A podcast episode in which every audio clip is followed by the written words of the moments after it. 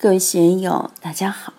今天我们继续学习《禅说庄子治本游》第四讲“超越生死的解脱自在”第三部分，让我们一起来听听冯学成先生的解读。每一个人都是从大道中来，又回归于大道中去。你要想就近找一个地方，我到底归于哪里？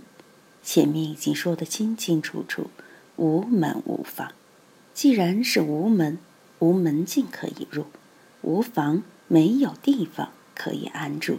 你又想归于哪儿呢？就没有地方可归。无所归处，即是归处。用禅宗的话说，路途即家舍，家舍即路途。路途和家舍不二，归与不归不二。只有这样，我们的心才能安，才能定。很多人问我能不能到极乐世界，能不能到天堂？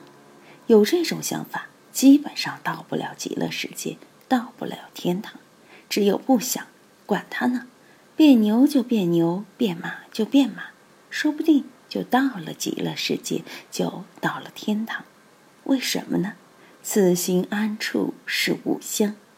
不管你到哪儿去，你的心不安，你的愿力再大都不起作用。只有心安了，你才不受万法的逃不住，才能够真正的自由。这里有一则故事：苏东坡因乌台诗案而连连被贬，最后被流放到海南，也牵连了一些朋友，如王定国就被流放到广西。后来他们预设回到江南。借用黄庭坚的诗来说，就是“头荒万死鬓毛斑，生入瞿塘验玉关”。苏东坡问王定国的侍女在岭南如何，这位叫柔奴的侍女说：“此心安处便是吾乡。”苏东坡大为赞叹，于是就为他写了这首著名的《定风波》。长羡人间着玉郎，天应奇雨点苏娘。自作清歌传皓齿，风起，雪飞烟海变清凉。万里归来年愈少，微笑，笑时犹带岭梅香。试问岭南应不好？却道此心安处是吾乡。一位追随落难主人多年的青春侍女，尚有如此的胸襟；那些自认为是学道修道的人，反而不如，真是令人羞愧。话说回来，不行之行，行之不行，是人之所同之也。有形的东西是从哪里来的呢？是从无形的东西变过来的，是不行产生了有形，行之不行。有形的东西又回归于无形，这是有点常识的人都知道的事实。一般有些文化知识的人都知道物质转换的规律：物质转换、能量转换、形象转换、生灭转换，大家都知道这个道理。非将智之所悟也，此众人之所同论也。真正将智的人，就是得了道的人。他不过问不行之行，行之不行，有从哪儿来，无到哪儿去，谈空谈有都是过程之中的。还处在小学、中学这样学修程度上的人，才谈空谈有。毕业的人，老和尚不谈禅了，不再说这个了。所以，这个非将智之所悟也。真正到了那个份上的，他不去和你论这些事情了。只有众生还津津乐道于此，过来人他哪还论道于此呢？他就不论道于此了。比智则不论，论则不智。天天在说佛法的人，未必就懂佛法。你到了这个地方，就不会天天说了。你在行之中，行住坐卧都是禅。像佛云老和尚，他哪里还给你说禅？他才没有雅兴给你说禅。一来就给你一棒子，那个眼睛一瞪，声音一吼，来参学的还没发问，仅用眼光一扫，就把人吓退了。在中国佛学院读书的明前法师回来，带来了几个禅修班的同学来，待了几天，正准备去给老和尚告假，老和尚就吼：“你什么时候滚啊？”哦哟，把北京来的同学吓呆了，不知道什么事情惹着老和尚了。当然，明前法师懂得老和尚的名堂，就说：“我明天就滚。”老和尚脸色一变，就说：“你明天就去啦？”语气就和蔼多了，一下从金刚怒目就转到菩萨慈眉善目，很幽默。一般人就不知道怎么回事，谁脑筋转弯转的那么快？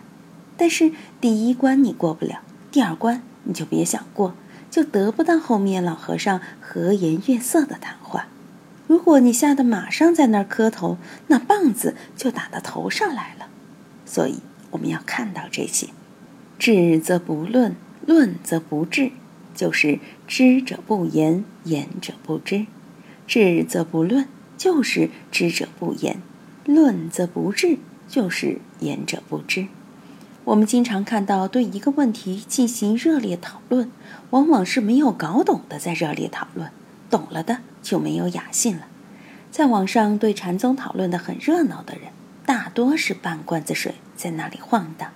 这位发表点高见了，那个又发表高见了，一会儿赞叹一番，一会儿又批评一通。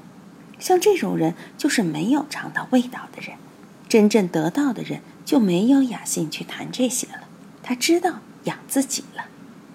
民见无执，便不如墨。